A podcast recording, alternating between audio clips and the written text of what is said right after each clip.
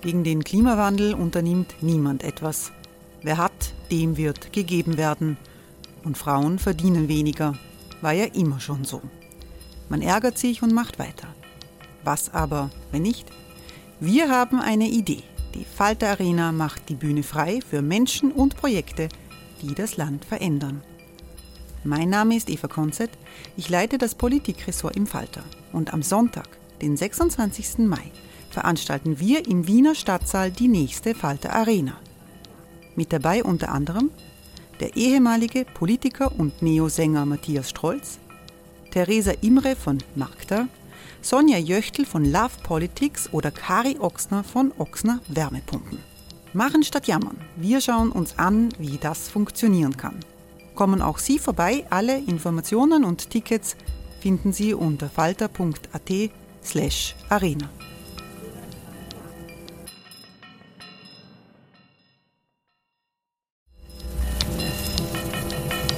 Falter-Podcasts werden durch Werbung unterstützt. Das hilft bei der Finanzierung unseres journalistischen Angebots.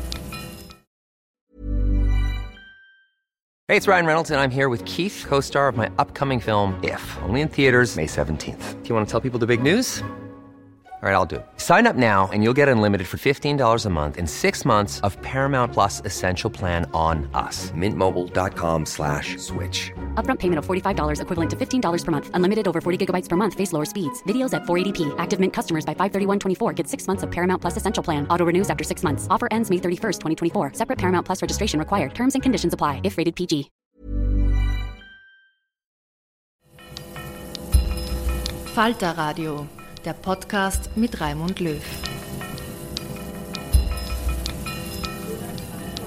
Sehr herzlich willkommen, meine Damen und Herren, im Falter. Sie sehen und hören heute einen Disput um die nachhaltige Landwirtschaft, ein Thema, das durch die verheerenden Auswirkungen des Ukraine-Krieges auf die globale Versorgungslage noch mehr Aktualität bekommen hat. Braucht Landwirtschaft mehr Effizienz oder vielleicht sogar weniger effizient? Das ist die Frage. Die Klingen kreuzen werden zwei Experten, die Bücher mit entgegengesetzten Ansätzen geschrieben haben. Mit mir diesen Disput moderieren wird Falter-Autorin Gerlinde Pölzler. Hallo. Hallo. Die beiden Kontrahenten dann sind Matthias Krön. Guten Tag. Guten Tag. Äh, Herr Krön war Manager in der Milchwirtschaft, weit gereist und hat einen Verein namens Donau Soja gegründet. Äh, Donau Soja soll Gentechnik, freien Sojaanbau, biologischen Sojaanbau in Europa fördern. Und das Buch, das er geschrieben hat, hat den Titel Eine Bohne rettet die Welt. Ein ungewöhnlicher Titel und da ist auch Ungewöhnliches drin zu lesen in diesem Buch. Eine Bohne rettet die Welt. Wir werden darüber sprechen, ob das äh, wirklich realistisch ist. Ihm gegenüber sitzt Timo Künzle. Guten Tag. Guten Tag. Äh, Timo Künzle ist Agrarwissenschaftler, Publizist. Herr Künzles Buch trägt den Titel Landverstand. Das ist, hofft man ja, dass in der Landwirtschaft Verstand gibt. Inwiefern der in Frage gestellt wird oder nicht, ist Thema Ihres Buches.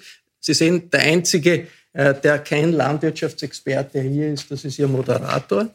Äh, und ich möchte zuerst über die Kernaussagen dieser Bücher sprechen. Herr Künstler, Ihre Kernaussage ist, die Abschaffung der intensiven Landwirtschaft, wie das ja immer wieder gefordert wird, das ist eigentlich, wäre ein, ein Selbstmord für die Menschheit. Und Sie schreiben vor allem Gentechnik ist wichtig in der Landwirtschaft, was für viele ein Tabuthema ist. Sie wenden sich gegen die Ideologie, dass Lebensmittel möglichst gentechnikfrei sein sollen. Warum diese Akzente? Also Gentechnik würde ich als einen, ein Werkzeug einer, einer modernen und nachhaltigen Landwirtschaft sehen. Natürlich bei weitem nicht das einzige Werkzeug. Es gehört natürlich viel mehr dazu generell, ähm, warum, warum versuche ich quasi ein bisschen die intensive oder auch teilweise industriell genannte Landwirtschaft zu verteidigen? Eigentlich ganz einfach aus dem Grund, weil jahrtausende lang ähm, war die einzige Möglichkeit für die Menschen, mehr Nahrungsmittel zu erzeugen, mehr Flächen in, in Bewirtschaftung zu nehmen. Das heißt konkret Wälder zu roden, Feuchtgebiete äh, trocken zu legen, Savannen umzupflügen und so weiter. Und erst mit der modernen Landwirtschaft ist es den Menschen gelungen, auf einer gegebenen Fläche deutlich mehr zu ernten. Das heißt, wir brauchen heute für eine Tonne Weizen viel weniger Flächen, als das zu früheren Zeiten war. Ähm, und wenn wir jetzt einfach sehen, dass die Weltbevölkerung massiv wächst und auch der Wohlstand wächst und mehr Menschen Fleisch konsumieren werden, wahrscheinlich in der Zukunft, ähm, geht es einfach nicht ohne eine intensive Landwirtschaft. Ausdrücklich aber auch, sie muss nicht überall stattfinden, weil auch eine extensive Landwirtschaft hat ihren Wert. Herr Grön, Ihr Einwand gegen diesen Ansatz? Ja, ich glaube, das historische Analyse ist komplett richtig. Wir brauchen heute weniger Land für die gleiche ähm, Menge an Nahrung. Äh, die industrielle oder intensivierte Landwirtschaft macht aber auch viele Probleme. Man braucht zum Beispiel nur das Insektensterben anschauen und viele andere Themen. Ähm, und man muss auch sagen, äh, letztlich ist die Frage, wie viel Nahrung wir brauchen, auch eine Frage dessen, was wir essen. Äh, wenn wir äh, weltweit alle so viel Fleisch essen wie die Österreicher, nämlich 60 bis 100 Kilo, äh, dann brauchen wir wahrscheinlich selbst mit einer sehr intensivierten Landwirtschaft noch mehr Flächen. Und ich sehe aber am Horizont bereits das Ende des Fleisches. Ich sehe eine starke Veränderung in der Gesellschaft, und zwar nicht nur in Europa, sondern weltweit. Und deswegen glaube ich, dass wir in Zukunft mehr Platz haben für eine nachhaltige, weniger intensive Landwirtschaft, weil wir weniger äh, Nahrungsmittel verschwenden. Die Lebensmittel sollen genfrei hergestellt werden, sie sollen ohne künstlichen Dünger hergestellt werden. Äh, ist eine These in Ihrem Buch richtig? Warum ist Ihnen das so wichtig? Nein, also wir haben keine These, dass man keinen künstlichen Dünger verwenden soll. Ich würde sagen, generell so wenig wie möglich. Es ist ja so, dass zum Beispiel in Österreich längst nachgewiesen ist, dass die Landwirte, die am wenigsten Inputs verwenden, am wenigsten Dünger, am wenigsten Chemikalien, Agrochemikalien für die äh, Produktion von ihren Pflanzen am effizientesten, am höchsten Erträge haben äh, und am meisten produzieren. Das heißt, es ist oft ein Scheinwiderspruch. Effizienz und eine Reduktion von Chemikalien ist nicht unbedingt ein Widerspruch. Also, dass die Landwirte die wenigsten äh, Inputs verwenden, die größten Erträge haben, das wäre mir jetzt neu. Ja, da kann man was lernen zusammen. Tat, Tatsache ja. ist ja, dass, Sie sprechen wahrscheinlich die, die Biolandwirtschaft an, dass Nein. die welche ich spreche über die, also die Landwirtschaftskammer macht seit 30 äh, Jahren die Arbeitskreise mit Auswertungen. Da gibt es in Oberösterreich, machen sie die meisten.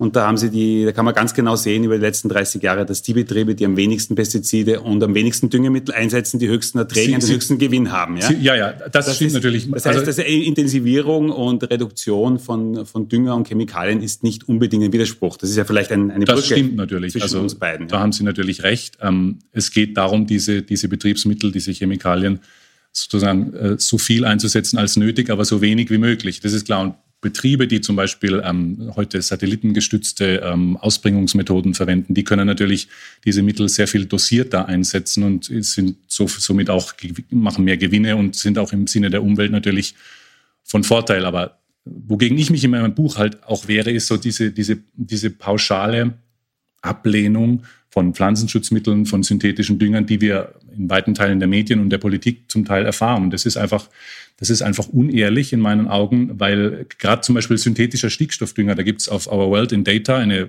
allerseits anerkannte seriöse äh, Datenwebseite, schöne Grafiken, die einfach zeigen, dass Sie oder ich, Herr Löw, wir wären nicht, einer von uns beiden wäre nicht am Leben ohne synthetischen Stickstoffdünger. Also die Hälfte der Menschheit hat, lebt nur deshalb, weil diese Erfindung gemacht wurde. Und sie bringt auch Nachteile, klar, aber man muss beides einfach sehen. Damit gehen wir tiefer in die Thematik, Herr Linde. Schauen wir jetzt vielleicht in die Zukunft, äh, was auch die Zukunft der, der Dünge, des Einsatzes der Düngemittel betrifft und das, was die EU-Kommission jetzt im größeren Stil machen will.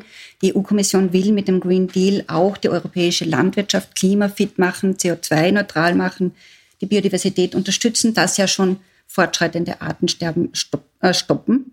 Und dafür will sie unter anderem den Einsatz von Pestiziden bis 2030 ähm, halbieren, hat sie erst letzte Woche präzisiert, wie genau sie das machen will. Außerdem will sie die Antibiotika und eben die Düngemittel reduzieren und den Anteil der Biobauern stark steigern. Ähm, ist das eine gute oder eine schlechte Nachricht, Herr Künzler, aus Sicht jetzt ähm, für die Umwelt und für die Ernährungssicherheit? Also auch da würde ich wieder sagen, es gibt keine einfache Antwort, weil es ist beides richtig. Es ist, also das Ziel ist auf jeden Fall richtig, weil ich sage es mal, ich vergleiche es gern mit, mit Arzneien und Medikamenten. Es ist für meinen Körper wahrscheinlich gut, wenn ich möglichst wenig davon brauche. Schlecht wäre es aber, wenn ich nicht darauf zurückgreifen könnte für meine Gesundheit. Und ähnlich ist es mit den Pflanzenschutzmitteln. Natürlich wäre es für die Umwelt, für die Natur isoliert betrachtet am besten, wir würden gar keine einsetzen. Das ist, stelle ich völlig außer Frage, weil diese Mittel sind dazu gemacht, Organismen abzutöten. Übrigens auch ähm, die biokonformen Wirkstoffe töten auch Organismen ab. Dafür sind sie gemacht, dafür werden sie gebraucht. Und deswegen hat es immer einen Einfluss auf die Natur und deswegen wäre es immer gut, möglichst wenig davon zu, ver zu verwenden. Aber diese Mittel pauschal abzulehnen, ist, als würde man auf dem Ast sägen, auf dem, dem wir sitzen. Wobei die EU-Kommission ja nicht sie pauschal verbieten will, sondern um die Hälfte, auf die Hälfte reduzieren. Das ist korrekt, das ist korrekt. Aber ist das Frage, ein erstrebenswertes Ziel? Ja, ja, ich sage ja, das, das Ziel ist auf jeden Fall richtig. Die Frage ist nur, wie kommen wir dahin? Indem ich jetzt das sozusagen pauschal von oben verordne und immer mehr Mittel auch verbiete, die Zulassung entziehe und so weiter. Ähm, also eines ist klar, wenn es den Effekt hat, dass bei steigendem Konsum in der Welt, also wir brauchen mehr Nahrungsmittel in der Welt, so wie es momentan ausschaut, wenn, wenn diese, diese Initiative dazu führt, dass wir in Europa einfach weniger produzieren können und dafür irgendwo anders in der Welt mehr Wald gerodet werden muss, um diese fehlenden Produktmengen auszugleichen, die wir dann wieder nach Europa importieren, dann ist einfach für die Natur und für das Klima und für niemanden irgendwas gewonnen. Das ist einfach der Kern meiner These. Das heißt also zielrichtig, aber man muss es halt mit Verstand machen. Und da wäre zum Beispiel die Gentechnik eine Möglichkeit, Pestizide zu reduzieren. Das hat sie in der Vergangenheit schon getan. Da gibt es äh, viele wir, Studien, die das erledigen. Wir aber, kommen noch zur Gentechnik ja. ausführlicher. Bleiben wir kurz noch äh, beim Green Deal. Mhm. Äh, Herr Grön, sehen Sie diese Gefahr, dass quasi Europa dann nicht mehr genug produzieren kann und mehr importieren muss, weniger exportieren kann? Wie erfreulich ist für Sie ich glaube, es ist, es ist, wichtig, dass man die Landwirtschaft nicht isoliert sieht. Erstens einmal, die Natur ist keine Fabrik und zweitens einmal, äh, was wir äh, am Feld produzieren, hängt sehr stark mit dem zusammen, was wir essen. Also die Frage ist, was werden wir in 20, 30 Jahren essen? Und ähm, wir, ich glaube persönlich, dass äh, wir, wenn wir unsere Ernährungsgewohnheiten so ändern würden, äh, wie es die Ärzte empfehlen würden, nämlich ein Drittel des Fleisches essen und der tierischen Produkte, die wir heute brauchen, würden wir wesentlich weniger Ressourcen brauchen. Zwei Drittel der landwirtschaftlichen Flächen werden für die Produktion von Tieren verwendet und über die Hälfte aller Ackerflächen werden für Futtermittel verwendet. Das heißt, äh, das ist ein, Riesen, äh, ein Riesenpotenzial. Wenn wir in Europa den Fleischkonsum nur halbieren, haben wir sehr viel Platz, könnten wir alles auf Bio umstellen äh, in vielen Bereichen. Und es ist nicht immer so, dass Bio weniger äh, effizient ist. Ja? Ähm, ich gebe nur zwei Zahlen bekannt. Zum Beispiel in Österreich ist es so, dass die Biolandwirte äh, bei Soja genau die gleichen Erträge haben wie konventionelle Landwirte und zwar komplett ohne. Sieben Prozent weniger laut einer BUKO-Studie. Ist aber fast gleich. Fast identisch, ja, oder identisch. Äh, ohne, und, die, und die konventionelle Landwirtschaft von Bio lernt. Also zum Beispiel Landwirtschaftskammer in Österreich empfiehlt heute konventionellen Landwirten, äh, ohne Pestizide Soja anzubauen, also rein mit mechanischer Unkrautbekämpfung. Das wird in Österreich zur Standardmethode, vor allem in den Trockengebieten. Kann man natürlich auch nicht verallgemeinern. Und das zweite interessante Zahl vielleicht für den Herrn Künstler ist, äh, wenn Sie sich die Statistiken der FAO anschauen, haben die österreichischen Landwirte die gleichen Erträge wie die Landwirte in Brasilien und in den USA beim, bei Soja zum Beispiel. Ja. mit Gentechnik nach 30 Jahren hat es keinerlei Ertragsfortschritt gegeben, der auf die Gentechnik zurückzuführen ist. Die Gentechnik hat ausschließlich dazu geführt, Soja billiger zu machen. Und Soja ist zu 95 Prozent in der Tiernahrung, wird in der Tiernahrung verwendet, also letztlich subventioniert. Das ist aber auch nicht schlechter, wenn es billiger wird, ist schon ein Punkt. Ich meine, können, können Landwirte leichter darauf zurückgreifen. Ja, als Futtermittel. Lebensmittel, ja, aber Lebensmittel werden, ist ja besser ja, für die Menschen, wenn die billiger sind, als ja, das, ist teurer die, sind. Das ist eine interessante Frage. Also ich bin jetzt 50 oder 53 Jahre alt und seit meiner Geburt kostet das Schnitzel in Österreich gleich viel. Während das Brot 800 Prozent teurer geworden ist. Im gleichen Zeitraum und das Gemüse ist, glaube ich, 500 Prozent teurer geworden. Äh, das heißt, wir haben äh, tierische Produkte, von denen wir weniger essen sollten für unsere Gesundheit, sind wesentlich billiger geworden im Vergleich. Und das hat dann mit den Agrarsubventionen zu tun auf der einen Seite, weil die gesamten Agrarsubventionen in Europa führen zu Billigfleisch. Das kann ich noch erklären, warum. Und der zweite Faktor ist äh, billiges Soja aus dem Regenwald, oft aus Abholzungsflächen, macht das Fleisch auch billiger. Und diese zwei Faktoren äh, tragen nicht bei zur Nachhaltigkeit und sind auch nicht gut für den Körper, weil wir natürlich wesentlich mehr Fleisch essen, weil es billig ist. Alles, was billig ist, wird mehr konsumiert. Ja? Und damit verschwenden wir Fleisch und Ressourcen auch in der Landwirtschaft. Es ist jetzt schon mehrmals das Stichwort äh, Bio einerseits mhm. gefallen und Fleischessen natürlich. Jetzt gibt es, glaube ich, keinen Klimabericht, der nicht sagt, dass wir die, den Konsum und die, die Produktion tierischer Lebensmittel äh, drastisch reduzieren müssen langfristig, sonst wären wir nicht mit den welchen zurechtkommt. Ich weiß, Den es gibt Konsum diesen, bei der Produktion würde es ich, gibt äh, diesen Sonderfall der, der Wiederkäuer, ich weiß ja, äh, darauf können wir dann noch zurückkommen. Aber wenn Sie jetzt sagen, quasi mit Bio äh, oder mit mehr Bio können wir die Welt nicht ernähren, dann gehen Sie auch davon aus, quasi, dass alles gleich bleibt. Dass der tierische Konsum gleich bleibt oder sogar weiter steigt und dass auch die Lebensmittelverschwendung so bleibt, wie sie jetzt ist. Aber muss sich das alles nicht sowieso allalong ändern und dann sind die Voraussetzungen gleich wieder ganz andere? prinzipiell sollten, sollten wir an jedem Radl drehen, was wir zur Verfügung haben, weil die Herausforderungen sind einfach so immens. Ich muss es gar nicht wiederholen. Äh, Klimakrise, äh, Steiger, Steigerung der Weltbevölkerung, äh, Biodiversitätsverluste und so weiter. Ähm, sagen wir es mal so, ähm, die natürlich, also das, die Analyse ist ja auch vollkommen richtig. Wir, wir sollten global möglichst weniger Fleisch essen. Nur die, die, die Pfeile zeigen in die andere Richtung. Wir haben zum Beispiel in China in den vergangenen Jahrzehnten, glaube ich, zwei oder 300 Millionen Menschen, die aus der Armut in die Mittelschicht aufgestiegen sind. Und überall auf der Welt, wo die Menschen zum Glück mehr Wohlstand erfahren, konsumieren sie auch mehr tierische Produkte. Das, das und die Lebenserwartung steigt. Die Lebenserwartung steigt. Also das heißt, ich kann mir das natürlich wünschen und es, ich habe auch überhaupt keine Schmerzen damit, wenn der Staat versucht, die Leute ein bisschen in die Richtung zu pushen, vielleicht einmal zwei, zwei Schnitzel durch, durch ein Gemüsegericht oder was auch immer zu ersetzen. Nur die Welt ist einfach kein, kein, kein, kein Wünsch mehr was. Und Tatsache ist, dass alle Experten sagen, dass wir in der Zukunft mehr Lebensmittel brauchen. Und aber noch ein Satz.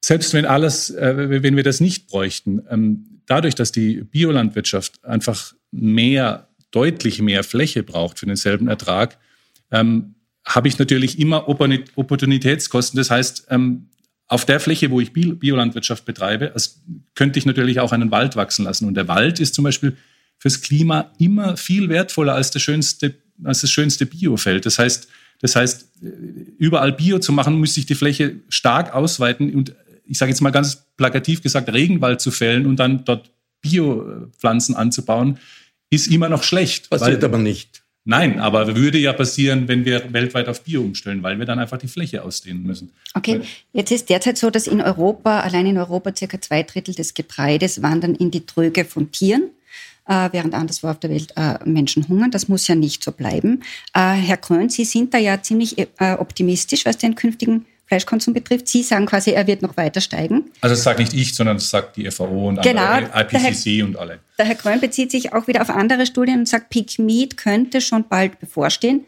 Das heißt, der Zeitpunkt, mhm. an dem wir quasi den höchsten äh, Fleischkonsum und die höchste Fleischproduktion global haben, das könnte mhm. schneller gehen, als wir uns denken. Warum sind Sie da so, da so optimistisch und welche Rolle spielt denn die Sojabohne. Ja, das, ist, das hat mit der Sojabohne eigentlich gar nicht so viel zu tun, sondern ich glaube persönlich, dass es ein, äh, hauptsächlich aus ethischen Gründen dazu kommen wird. Ja? Und man darf ja nicht vergessen, gerade in der Landwirtschaft haben ethische Entscheidungen der Konsumenten massiv die Landwirtschaft verändert. Ja? Wir haben ja ähm, Hunderttausende, wenn nicht Millionen Jahre Sklaven verwendet, um große Landgüter zu betreiben. Äh, und das Argument war immer, ohne Sklaven kann man die Welt nicht ernähren. Das war ein riesiges Argument. Ja, Im 18. Jahrhundert wurde darüber diskutiert, äh, man hat gewusst, Sklavenhaltung ist schlecht. Sklaven dann, darf man nicht Dann kamen halten. die Pestizide und die Sklaven. Na, pass auf, nein, nein, da kamen nicht die Pestizide. Das war, eine, das war wesentlich früher. Die Entscheidung war eine rein ethische Entscheidung und man hat begonnen, in Europa Boykotte zu machen gegen Produkte der Sklavenhaltung. Es wurde dann die zertifizierte Sklavenhaltung eingeführt. Ein Sklave weniger pro Zimmer. Betreuung durch Religion, religiöse Betreuung, ein Tag Auslauf und so weiter und so weiter, ja. Also das heißt, es ist sehr große Parallelen zum Tierschutz. Ich sage nicht, dass Tiere äh, gleich mit Menschen sind und ich vergleiche nicht die Tierhaltung mit Sklavenhaltung, ganz bewusst nicht. Ja? Aber aus rein ethischen Gründen hat man in der Landwirtschaft etwas Massives verändert. Ja? Und ich glaube persönlich, äh, dass wir an einem Beginn einer Entwicklung stehen, dass Tiere Personenrechte bekommen. Man sieht das jetzt schon. Also Schimpansen werden besachwaltert, Orangutans sind nicht mehr, werden nicht mehr rein das Und Tier dadurch wird der Fleischkonsum zurückgehen. Und die Menschen, trotz dieser Tendenz, ja, ja, dass die, die ärmeren Teile die der Leute, Welt wenn immer sie, wenn mehr. Sie heute, Sie brauchen nur mal eine Mittelschule in Österreich gehen, gehen Sie in ein Gymnasium und sprechen Sie mit jungen Mädchen oder auch jungen Burschen. Äh, die, also ganz viele äh, junge Menschen sehen so, dass man Tiere nicht mehr einfach nutzen darf und nicht mehr töten darf. Und diese Entwicklung ist gleich, ich bin ja Technologie studiert, meine Frau ist aus China, die gleiche Entwicklung findet in China statt.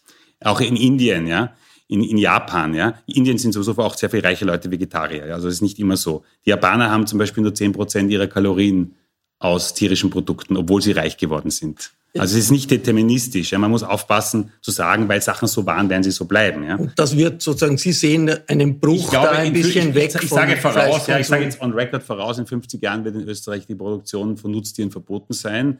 Und wir werden Inserate in der Kronenzeitung, so es noch gibt, oder im Falter sehen, fliegen Sie zum Grillen nach Namibia, da ist es noch erlaubt. Das wir ist wir, Sextourismus. Wir ja. werden Sie in, in, in 50 Jahren genau. werden wir Sie dort, äh, zu befragen. Ich möchte jetzt noch wenn ich da auf eine Frage zurückgehe, die im Anfang eine Rolle gespielt hat, noch einmal darauf eingehen. Die Dünger, weil das ist ja sozusagen künstliche Dünger, chemische Dünger. Glyphosat ist ein äh, großes Thema. Äh, Greenpeace hat Kampagne gemacht gegen Glyphosat. Das ist ein Pestizid, das seit Jahrzehnten verwendet wird und äh, wo der Verdacht geäußert wird, dass das krebsfördernd, das sind die großen äh, Lebensmittelkontrollbehörden, sind da anderer Meinung. Sozusagen Glyphosat ist bei Ihnen auch, glaube ich, etwas, was Sie nicht gerne äh, sehen, nicht gerne haben wollen. Ist da wirklich, basiert man das auf wissenschaftlichen Erkenntnissen oder sind das dann Stimmungen? Es ist, ich glaube, also wir, unser Ansatz ist eher ein systemischer Ansatz. Also ich bin jetzt kein Experte für die Toxizität von Glyphosat. Da gibt es diverseste, da gibt es eine riesen wissenschaftliche Kontroverse. Da kann ich mich jetzt nicht wirklich einbringen. Aber systemisch gesehen ist, ist Glyphosat ein Totalherbizid. Das heißt, tötet alle Pflanzen mit Ausnahme derer, die eben spezifisch dagegen resistent sind. Und das kann man schon beobachten. Ich habe sehr viele Freunde in Argentinien, in Brasilien, habe mir das auch sehr genau angeschaut. Man kann sonst schon sehr beobachten, wenn ich 30 Jahre auf denselben Flächen totale Herbizide, totale Herbizide versprühe, dass es zu verschiedenen Problemen kommt und dass es nicht optimal ist. Und wir brauchen in der europäischen Landwirtschaft das Glyphosat nicht.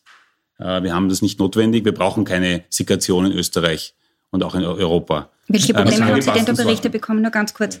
Die Probleme, die Sie Berichte bekommen haben von den äh, die Probleme, die Sie berichtet bekommen haben? Na, Resistenzen, äh, also man muss sich anschauen, der Glyphosatverbrauch pro Hektar ist ja die letzten 30 Jahre massiv gestiegen, das wissen Sie ja.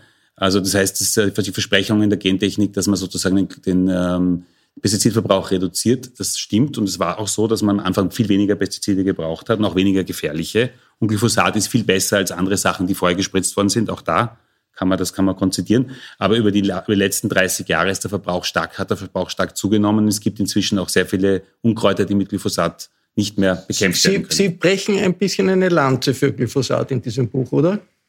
Herr Künstler. Hey, it's Ryan Reynolds and I'm here with Keith, co-star of my upcoming film If, only in theaters May 17th. Do you want to tell people the big news? All right, I'll do it. Sign up now and you'll get unlimited for $15 a month in six months of Paramount Plus Essential Plan on us. Mintmobile.com slash switch. Upfront payment of $45 equivalent to $15 per month. Unlimited over 40 gigabytes per month. Face lower speeds. Videos at 480p. Active Mint customers by 531.24 get six months of Paramount Plus Essential Plan. Auto renews after six months. Offer ends May 31st, 2024. Separate Paramount Plus registration required. Terms and conditions apply if rated PG. Schwieriger Job, Verteidiger zu sein. ja, man, man hat es überhaupt nicht leicht, wenn man irgendwas Positives über Pflanzenschutzmittel sagt. Mein Problem ist einfach, es ist natürlich sehr leicht zu sagen, ich will das nicht. Irgendjemand sagt, das ist möglicherweise krebserregend, gehen wir auf Nummer sicher, weg damit. Ja, das ist natürlich eine einfache Position, da muss ich nicht viel erklären, ich bin einfach dagegen. Aber wenn wir ein System nachhaltiger gestalten wollen, dann müssen wir doch, wenn wir etwas weghaben wollen, erst einmal auch die Frage stellen, wozu wird es denn bisher überhaupt eingesetzt und durch wen oder was, wie kann ich das ersetzen? Wenn ich es einfach nur loswerden will und nicht weiter nachfrage, dann ist möglicherweise nichts gewonnen. Ich gebe Ihnen ein Beispiel. Die, die österreichischen Bundesbahnen haben sich jetzt groß auf die Fahnen geschrieben, kein Glyphosat mehr zu verwenden, um ihre Gleisanlagen ähm, sauber, äh, frei von Bewuchs zu halten. Das muss sein, weil das die Sicherheit des Fahrbetriebs gewährleistet was nach fünf Jahren äh, äh, oder einigen Jahren Bedenkzeit sind sie jetzt herausgekommen mit, mit einer neuen Strategie. Sie verwenden jetzt einfach vier andere Herbizide, von denen zumindest eins bei der akuten Toxizität deutlich giftiger ist als Glyphosat. Was ist denn jetzt gewonnen? Also Tatsache ist, dass das Unkraut weg muss und dass wir nicht äh, Heerscharen über die Gleise schicken können, die das von Hand ausrupfen. Das heißt, diese Mittel haben einen Zweck, sie werden für irgendwas gebraucht. Und wenn ich nicht darüber rede, wofür sie gebraucht werden und was möglicherweise Alternativen sind und wie die dann wirken, dann, dann, dann ist das nur, dann bleibe ich auf halbem Weg stehen. Das war aber kein Beispiel aus der Landwirtschaft, jetzt muss ich einwenden. Das ist richtig, aber ich kann gerne auch ein Beispiel aus der Landwirtschaft bringen. Ähm, naja. Glyphosat äh, ist ein wichtiges Werkzeug genau bei jenen Landwirten, die sehr viel äh, bodenschonende Bewirtschaftung machen und die versuchen, nicht mehr den Boden zu wenden. Und zu sagen, dass es krebsfördernd ist. Also alle Zulassungsbehörden in der Welt wird haben, ja behauptet. haben gesagt, dass es äh, so wie es angewendet wird, nicht krebserregend ist. Es gibt aber massive Einwände dagegen, wie diese Studien ausgewählt werden und dass da ganz viele Studien gar nicht den wissenschaftlichen Kriterien Das- äh, entsprechen, Sie- die natürlich die Glyphosathersteller selber eingebracht haben. Ja. Das ist der Job der Das ist genau wie bei den. Medikamenten und bei den Impfstoffen. Auch da bringen die Hersteller, ihr- machen die die Studien, lassen sie machen bei zertifizierten, staatlich kontrollierten Laboren. Und genau wie bei den äh, Medikamenten kommen dann halt ähm, wissenschaftliche Organisationen, in diesem Fall die EFSA, also die Europäische ähm, Lebensmittelsicherheitsbehörde, und die schaut sich das Gesamtpaket der Studien an und entscheidet dann. Das Problem bei der Wissenschaft ist doch immer, wir werden für jede noch so abstruse These Studien finden, die, mit denen wir das scheinbar belegen können. Es gibt zwei, drei Studien, die legen sogar nahe, dass Glyphosat möglicherweise Krebszellen abtötet. Heißt das jetzt, wir nehmen jetzt Glyphosat als Antikrebsmedikament? Nein, weil zwei, drei Studien einfach keine Aussagekraft haben, sondern Aussagekraft hat immer nur die Gesamtschau aller Studien, die Sie und ich und wir nicht machen können, weil wir nicht die Experten dafür Ja, sind. Linde, Herr Dafür Kurz, gibt es welches Thema? Ich möchte eines da kurz nachhaken zum Thema Pestizide. Insgesamt, das muss, glaube ich, noch sein. Und zwar, weil Sie es oft vergleichen mit Medikamenten, weil, weil es oft heißt, es ist nichts besser äh, erforscht und so weiter. Äh, es ist ja so, dass Pestizide eben dazu gemacht sind, dass sie Organismen abtöten. Das ist ihr Zweck und sie werden in die Umwelt ausgebracht. Wir wissen heute, dass wir sie in der Atemluft finden, in Gewässern finden, im Boden finden. Dass sie sich zweitens im Boden also anreichern über die Jahre. Auch ähm, Stoffe, die seit Jahren verboten sind, findet man Jahre später noch. Und sie haben viele äh, Wirkungen, die einander beeinflussen. Das kann, können Studien gar nicht äh, alles so abchecken. Sie checken auch die Auswirkungen auf einzelne Lebewesen, aber, aber nicht auf die Vielzahl an Lebewesen. All das ist doch, birgt doch hohe Risiken in sich. Das muss man doch zugestehen. Und viele Nein, Forscher sagen, äh, man die- muss zugestehen, dass es- Hm. Artenvielfalt hat damit zu tun. Man muss zugestehen, dass es Risiken birgt, so wie alles im Leben gewisse Risiken birgt. Aber, Aber das ma- manches aber- muss aber, sein und manches nicht. Ja, und da, die Tatsache, also dass Pflanzenschutzmittel sein müssen, kann ich doch allein an der Tatsache ablesen, dass im Jahr 2020 43 Prozent der zugelassenen Wirkstoffmenge in Österreich auf biokonforme Wirkstoffe äh, gefallen ist. Das ist auch so eine Geschichte, die mich massiv stört, wenn ich die Zeitung aufschlage am jeden Tag. Ich finde nahezu jeden Tag Berichte, wo behauptet wird, in der Biolandwirtschaft werden keine Pestizide eingesetzt. Das stimmt aber nicht. Das ist schlicht und ergreifend nicht wahr. Österreich, das ist sozusagen das Bio-Weltmeisterland, hat eben bei diesem, bei diesem Anteil der biokonformen äh, Pflanzenschutzmittel auch einen hohen Anteil, weil es hier viel Sie gibt. Das werden in der AG Herr Kröll, Ja, Herr. Kröll, bitte. Manchmal Replik. ist es etwas, ist es etwas äh, Sie sagen etwas äh, ähm, Interessantes, aber teilweise ist es nicht ganz richtig, weil Sie reden jetzt nicht von 43 Prozent der gesamten ausgebrachten Pflanzenschutzmittelmenge, sondern von der 43, Verkaufsmenge. 43 Prozent der, nein, der zugelassenen Wirkstoffe, haben Sie gesagt. Ja, nicht 43 Prozent. 43 Prozent der ausgebrachten Pflanzenschutzmittel sind biokonform, weil aber nicht alle in Der Menge. Ja, aber nicht 43 Prozent der Verkaufsmenge an Wirkstoffen ist biokonform, Ja, wird auch in der Biowlandwirtschaft ja, und auch in der konventionellen. Ja, das heißt aber nicht, dass 43 Prozent aller Pestizide in Österreich in der Biolandwirtschaft ausgebracht werden. Die Das habe ich auch nicht Biolandwirtschaft, gesagt. ja eben, also das muss man, glaube ich, für den Aber sie ist nicht pestizidfrei, die Bio. Nein, aber es ist ein deutlich, es werden deutlich in der Biolandwirtschaft deutlich weniger Mittel, verschiedene Mittel und deutlich weniger gefährliche Mittel und deutlich weniger Menge. Also wenn Sie den Obst- oder Gemüsebau nehmen, da fahren die Landwirte zum Teil sogar öfter mit der Spritze raus. Ganz einfach deswegen beim Kupfer zum Beispiel, das ist ein weit verbreitetes Biopestizid. Das muss ich immer wieder neu aufbringen, weil es der Regen auswäscht. Deswegen fahren dort die Landwirte zum Teil sogar öfter durch die Plantagen. Und dieses Mittel ist übrigens wie Glyphosat äh, schädigend für, für Wasserorganismen. Und zusätzlich zu Glyphosat ist es Regenwurm-schädlich. ich war selber Herr Bio, ich war selber Bio, ich war selber Bio. Wir müssen einfach ehrlich sein. Ich kenne mich mit Bio-Weinbau zum Beispiel sehr gut aus und das ist auch ein Obstbau. Also man muss generell sagen, Obstbau und Weinbau ist eben zum Großteil eine Monokultur. Also man muss immer systemisch denken. Ja? Wir denken systemisch.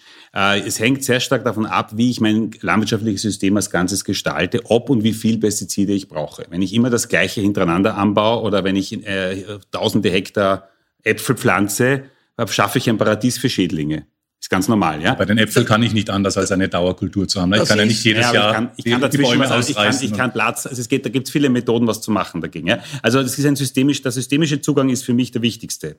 Es ist nicht so, dass ein einzelnes Thema, Glyphosat, Gentechnik, das sind nicht die Hauptthemen, sondern wie sta- gestalten wir unser System der Landwirtschaft als Ganzes so, dass wir weniger von all dem brauchen und eine, eine, eine, eine bessere äh, Umwelt schaffen für alle. Und man darf die, und das ist, glaube ich, eine wesentliche Kritik an Ihrem Buch, man darf die Natur nicht nur als Produktionsmittel sehen. Wir sind ein Stakeholder, wir sind ein Teilhaber an der Natur. Ja? Ich, es klingt ein bisschen so in manchen Bereichen. Ähm, die Natur ist nicht nur für uns da, wir sind ein Teilhaber dieser, dieser Natur und die Landwirtschaft ist ein Teil äh, eines, eines größeren Organismus, meiner Meinung nach. Und das ist unser Zugang. Für, für mich in dieser Diskussion war, war interessant, dass das Thema Gentechnik gar nicht so wahnsinnig kontrovers ist, weil Sie gesagt haben, grundsätzlich, äh, Sie sind kein grundsätzlicher Gegner von, von Gentechnik. Sie sagen, das muss nicht das muss jetzt nicht überall ich bin eingesetzt werden. Mit, mit, mit, mit, mit, also ich bin geimpft mit, mit äh, Impfstoffen, die Gentechnik verändert hergestellt werden. Also ich bin kein Gegner der Gentechnik. Äh, es wäre ja Blödsinn, eine, eine, Technologie zu verdammen. Auch da wieder Zugang, es geht um eine systemische Frage. Ja? Und Zücht und, und die Frage ist zum Beispiel, Gentechnik führt sehr oft dazu, dass Standort äh, nicht angepasste Pflanzen angebaut werden. Ja? Da kann man natürlich diskutieren darüber, was ist standardangepasst und Züchtung ist immer eine Veränderung. Ganz, ganz kurz, warum ist es für Sie sozusagen die Tabuisierung von Gentechnik schlecht? Dann sind wir gleich fertig in unserer weil, Runde. Weil, weil wir mit der pauschalen Ablehnung äh, von Gentechnik einfach ein wichtiges Werkzeug liegen lassen, um die Landwirtschaft nachhaltiger zu machen. Ganz kurzes Beispiel, habe ich gerade gestern eine Studie gelesen. In Kanada hat die Kombination aus Gentechnik und den herbizidresistenten Pflanzen, die ich mit Glyphosat besprühen kann, dazu geführt, dass die Böden nicht mehr Kohlenstoff emittieren, sondern Kohlenstoff einfangen aus der Luft. Details bräuchte jetzt länger Zeit, aber Gentechnik ist ein Werkzeug, wenn ich das richtig einsetze, so wie alle anderen Züchtungsmethoden, kann ich helfen, die Pflanzen nachhaltiger anzubauen. Danke für diese spannende Diskussion. Unsere Zeit ist um. Von den Zuseherinnen und Zusehern auf W24 darf ich mich verabschieden. Auch für den Rest des Sommers darf ich mich verabschieden. Wir sind erst im September wieder voll da. Den Falter Podcast, den gibt es natürlich äh, den ganzen Sommer, genauso wie den Falter selbst. Da gibt es keine Sommerpause. Ich darf mich verabschieden, bedanke mich bei den Teilnehmern hier, der Kollegin Bösler. Machen Sie es gut. Bis zum nächsten Mal.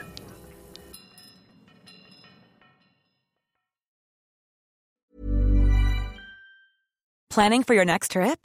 Elevate your travel style with Quince. Quince has all the jet setting essentials you'll want for your next getaway, like European linen, premium luggage options, buttery soft Italian leather bags, and so much more. And is all priced at 50 to 80% less than similar brands. Plus, Quince only works with factories that use safe and ethical manufacturing practices. Pack your bags with high-quality essentials you'll be wearing for vacations to come with Quince. Go to quince.com slash pack for free shipping and 365-day returns. Are you ready for truly hydrated skin? Meet Hyaluronic Body Serum, a breakthrough in body care from Osea. It's clinically proven to instantly increase hydration by 161%. Their lightweight, fast-absorbing serum delivers 24 hours of nonstop hydration for silky smooth skin without the sticky afterfeel. Osea's latest innovation combines the magic of their best-selling hyaluronic sea serum with a new formula that's good for the whole body and five types of hyaluronic acid to target every layer of the skin. Osea is a women-founded, women-led brand that's been crafting seaweed-powered products for nearly 30 years. The best part? Everything Osea makes is clean, vegan, cruelty-free, and climate-neutral certified, so you never have to choose between your values and your best skin. Treat your skin to clean, vegan skincare from Osea. Get 10% off your first order site-wide with code SUMMER at OseaMalibu.com. That's O-S-E-A Malibu.com code SUMMER.